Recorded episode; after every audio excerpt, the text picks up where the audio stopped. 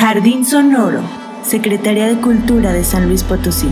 Apropiando espacios, explotando tus sentidos. Escucha.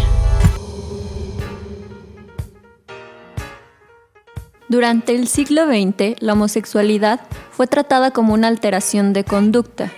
Los médicos en ese tiempo trataban la homosexualidad como un defecto mental o un tipo de psicopatía eran tratados con el condicionamiento aversivo, terapia que buscaba ser desagradable para quien la recibe, mostrándoles pornografía y dándoles descargas eléctricas para supuestamente curarlos.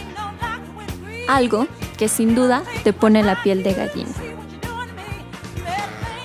Te presentamos a Aretha Franklin con Think Freedom, canción que hace alusión a todo por lo que el movimiento LGBT ha trabajado.